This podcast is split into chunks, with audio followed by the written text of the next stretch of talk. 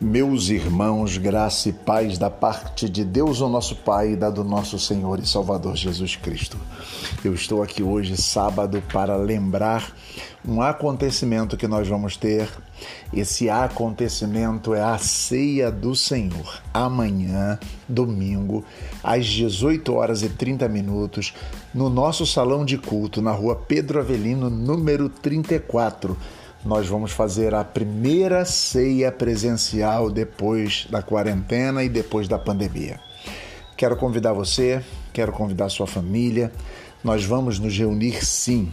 Existem irmãos que têm dificuldade, que ainda não podem sair de casa, alguns idosos que já me falaram, mas eu quero que você que pode, que esteja conosco às 18 horas e 30 minutos, onde nós vamos celebrar a ceia do Senhor. Vamos louvar a Deus, vamos nos sentar à mesa para cearmos e anunciarmos a morte do Senhor até que ele venha. Quero convidar todos vocês, vamos juntos celebrar. Não falte, 18 horas e 30 minutos, estaremos juntos celebrando a Deus. Claro que também pela manhã, às 9h30, teremos a nossa BD e vamos continuar a nossa caminhada como comunidade.